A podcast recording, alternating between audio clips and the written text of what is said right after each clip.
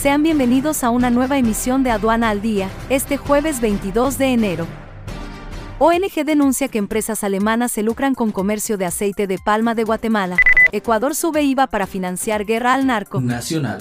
México exportó servicios de ti por 120 mil millones de dólares en 2023. Industriales niegan acusación de Estados Unidos sobre México como puente para exportaciones de acero desde Asia. El gobernador de Sonora, Alfonso Durazo, supervisa proyecto portuario en Guaymas.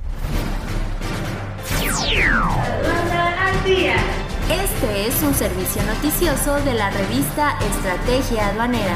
EA Radio, la radio.